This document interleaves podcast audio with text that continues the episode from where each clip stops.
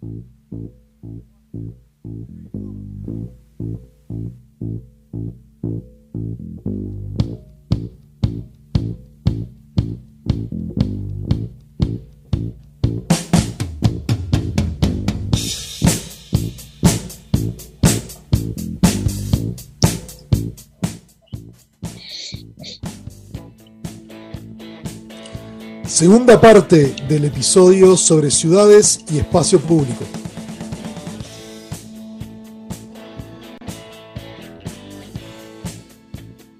Hola de nuevo, esta es la segunda parte del episodio 6 de Jueves en la Escena. En este caso estamos conversando sobre ciudades y espacio público. En la primera parte estuvimos con la Inés Morató y ella nos estuvo contando acerca de su artículo que publicó en La Diaria. Ahora vamos a conversar con Cristian Micandia, el actual intendente de Montevideo, acerca de su perspectiva sobre este mismo tema. Antes de esto vamos a una pequeña presentación de Cristian.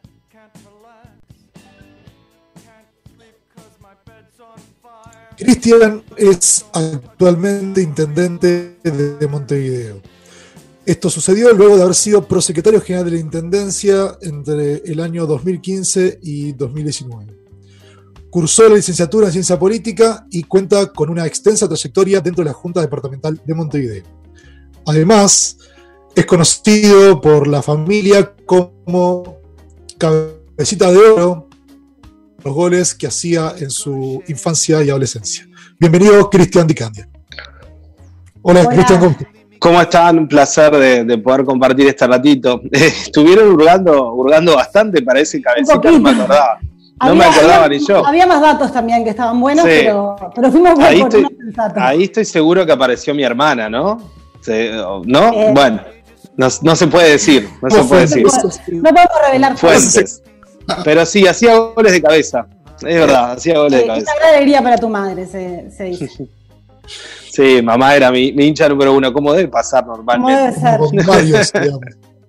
Exactamente. Eh, te voy a hacer unas cosas Estuvimos hablando con, con en, la primera parte con Inés Morató sobre ciudades y espacio público, en particular sobre mm, cómo el espacio público constituye un bien público, digamos, y la forma en la que se distribuye entre los diferentes ciudadanos este, este bien público.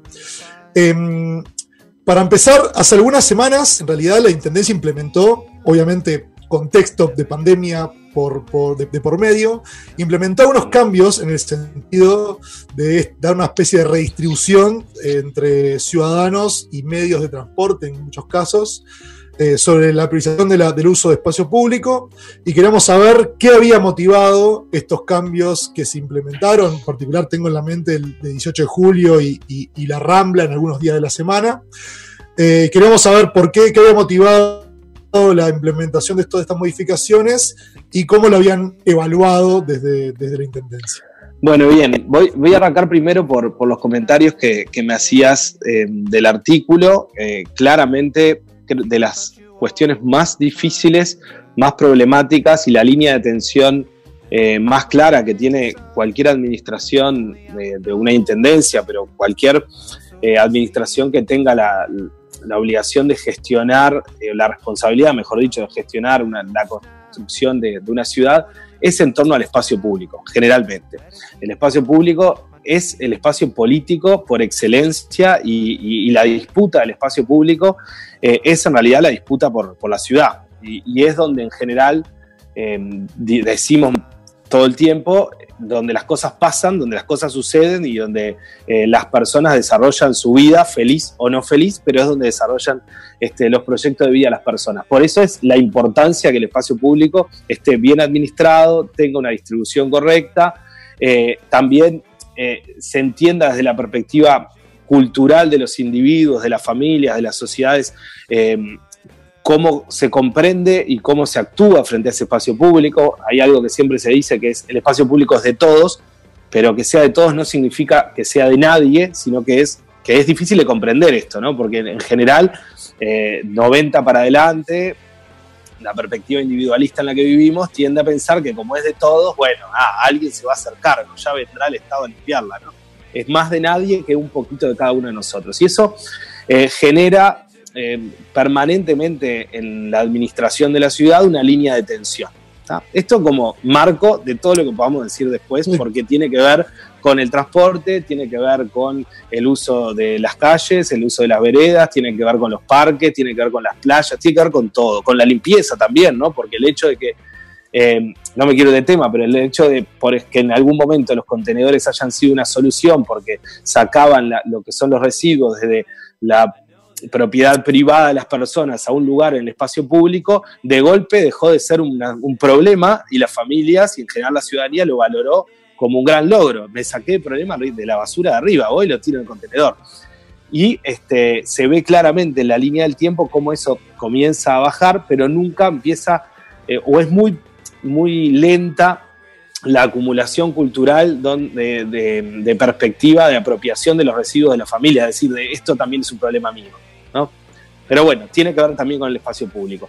Y particularmente, eh, yendo a, estas propuestas concretas, eh, tienen que ver, por un lado, con recuperar espacio para la gente, con espacios que eh, en estos casos, sábado, domingo, fin de semana, algunos lugares donde podíamos permitirnos sin afectar demasiado el, el, y el tránsito de, la ciudad y la, cotidianeidad, digamos, de los diferentes sectores sociales y económicos en la ciudad, eh, haciendo algún, algún tipo de iniciativa de, esta índole, pero por otra parte también se acumuló la situación de pandemia, donde este, la forma de enfrentar la emergencia sanitaria a este virus tenía que ver con eh, quédate en casa, pero si salís, mantén distancia, y no teníamos las actividades culturales y las personas eh, y las familias salían el fin de semana de sus casas, pero no tenían la posibilidad de ir al cine, de ir al teatro, de ir a un boliche, de ir a un bar, de ir a un restaurante, que era lo que hacían, se acumulaban en el espacio público.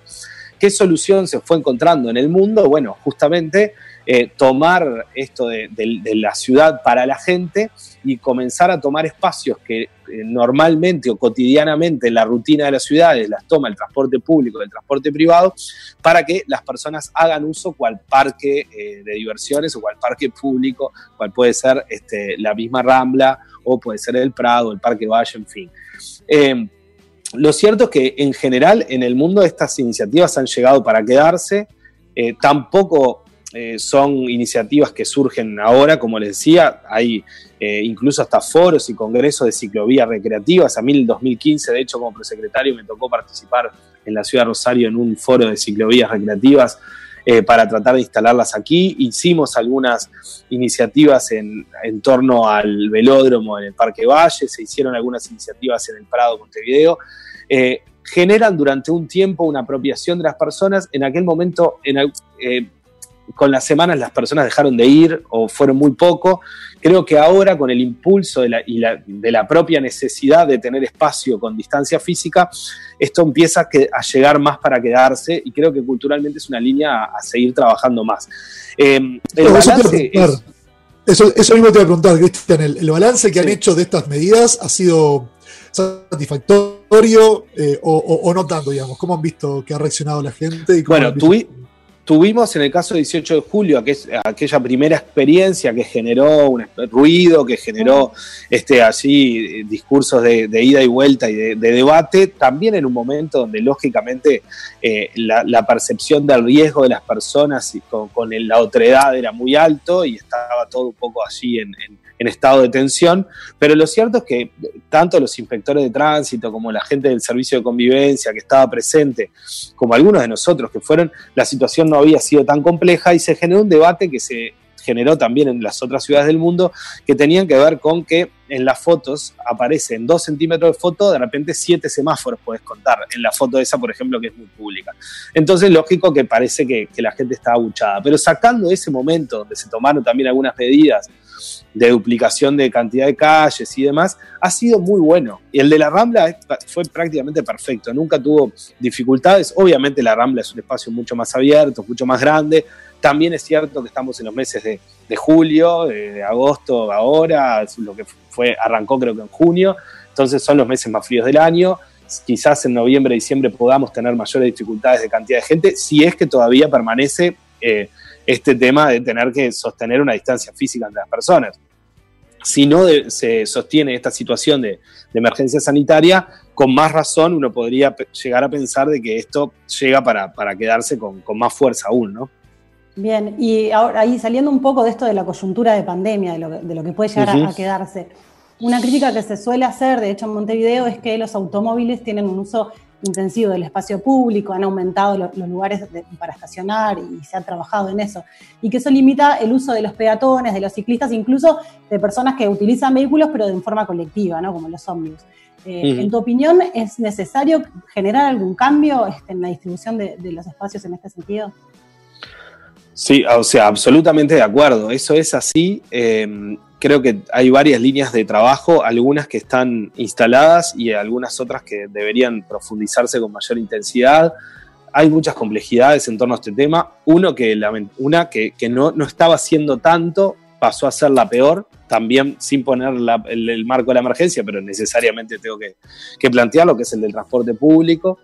Eh, para nosotros tener un sistema de transporte multimodal que nos permita tener incluida la bicicleta, el transporte como fue en su momento los monopatines o, similares eléctricos, eh, los ómnibus, las aplicaciones y los taxis, y último, en todo caso, el transporte privado personal como es el auto, necesariamente hay dos que tienen que funcionar muy bien, que es el transporte público de pasajeros eh, y, la red de ciclovías donde las personas se sientan seguras de andar en bicicleta, pero además que puedan llegar a algún lugar. Una de las dificultades mayores que tenía la red de ciclovías, que siguen teniendo, pero menos aún, menos ahora, eh, es que las redes de ciclovías no estaban unidas. Uno salía a dar vueltas entre las facultades allí en el centro o salía a dar vueltas en la ciudad vieja, pero ni siquiera podía unirse un circuito con otro. Bueno, este periodo incluimos unos, unos cuantas decenas de, kilómetros de ciclovía que, unen bastante las, las, redes que están aún, pero nos queda todavía ir, este, unir Avenida Italia, por ejemplo, con la Rambla, que la Avenida Italia pueda subir hacia el norte, eh, unir lo que es el Palacio Legislativo con el oeste de Montevideo, incluso con la hacia Sayago, Colón, bueno, queda Cerro, ni hablar, queda muchísimo para hacer en, en temas ciclovías, pero también tiene que estar incluida esa red en un sistema de transporte que le permita que esa bicicleta esté también, eh, digamos, en, sinergia con, el transporte colectivo, o sea, que uno pueda subir o, colocar la bicicleta en algún momento en algún lugar del ómnibus o de algunos ómnibus, porque si no eso se hace muy complejo. Y lamentablemente, cuando el ómnibus venía cambiando casi 300 unidades este año, a tener aire acondicionado, a tener eh, carga para UCB, a tener piso bajo, lugar para sillas, este, y accesibilidad universal, etcétera, nos pasa esto que es un golpe tremendo donde estamos en la mitad de boletos vendidos que en el año 2002 en comparación, o sea, no llegamos al 50% de boletos del 12 de marzo. Y esto es un golpe en el sistema de transporte que antes de empezar a, a cranear cómo podemos modificarlo en la línea que veníamos, tenemos que ver cómo recuperamos esto para que no haya mil familias en, la desocupación, este, sumado a las casi 200.000 que, que tenemos hoy en seguro de paro. Entonces, realmente es, eso es complejo. Pero yendo a lo teórico, duro a lo teórico, sí, hay que ir por ahí, sin duda alguna, y creo que algunas zonas de Montevideo deberían ir, como el caso de la Ciudad Vieja, casi que por una peatonalización total. Ahí va, ¿y hay algún mapa trazado en este sentido de hacia dónde avanzar o qué camino seguir? Bueno, hay, dependiendo del, municipio. Sí, en el caso de la Ciudad Vieja, yo ni bien, ni bien asumí, pedí trabajar en la peatonalización de Buenos Aires, que era una iniciativa que eh, incluía allí una zona frente al Teatro Solís, de locales, bueno, una zona cultural bastante interesante. Al final lo que definimos por la situación que se generó en torno a la Plaza Zavala, que es de conocida, este, en torno a los bancos y las estaciones de descanso. También teníamos la situación en la calle Maciel, donde se colocaron bancos y funcionaron muy bien, de generar un nuevo plan Ciudad Vieja, que nuestro plan Ciudad Vieja funcionó bien, pero tiene ya unos cuantos años. Este periodo se cambió toda la iluminación y todas las veredas. Ahora habría que ir a un nuevo plan Ciudad Vieja 2021, donde eh, em, comencemos ya a diseñar la Ciudad Vieja pensando en, eh, en una línea de trabajo de peatonalización total. Creo que en los municipios falta aún un pienso de algunos cascos de peatonalización que perfectamente podrían existir como existen en casi todas las ciudades del mundo. Todavía no, no se han visualizado por parte de, la, de, quienes piensan lo, urbano. La verdad es que en esto a mí me hubiese gustado avanzar mucho más, eh, pero bueno, es lo que tiene cuando agarras una administración terminando y no arrancando, ¿no? Sí. Sí, acá también la, descentralización, no sé qué tanto de los municipios este, se, puede avanzar. Bueno, en realidad los municipios tienen eh, capacidad como para tomar este tipo de definiciones en torno a algunas calles, obviamente no en torno a avenidas centrales ni, ni bulevares, pero sí en torno a calles centrales.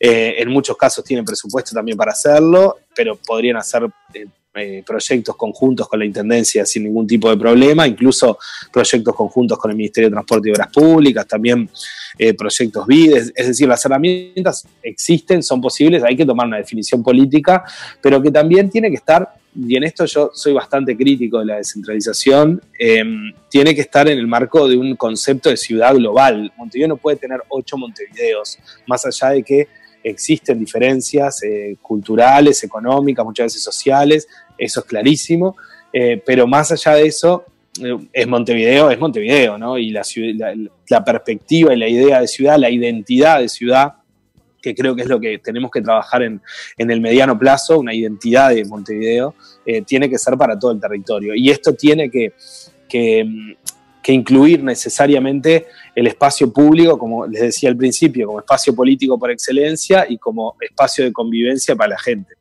Es, la principal medida de seguridad, ¿no? desde mi perspectiva. Bien. Bueno, este, muchas gracias, Cristian, por tu tiempo, por haber participado de, Jueves en la Escena. Eh, te agradecemos mucho entonces por, haber estado.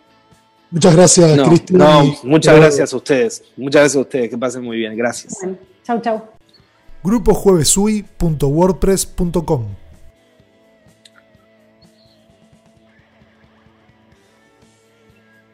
Así termina otro episodio, el sexto de Jueves en la Escena. Estuvimos con Anines Morató y ahora en esta segunda parte con el intendente Cristian Dicandia. Volveremos en una semana con una nueva entrega de Jueves en la Escena. Chao.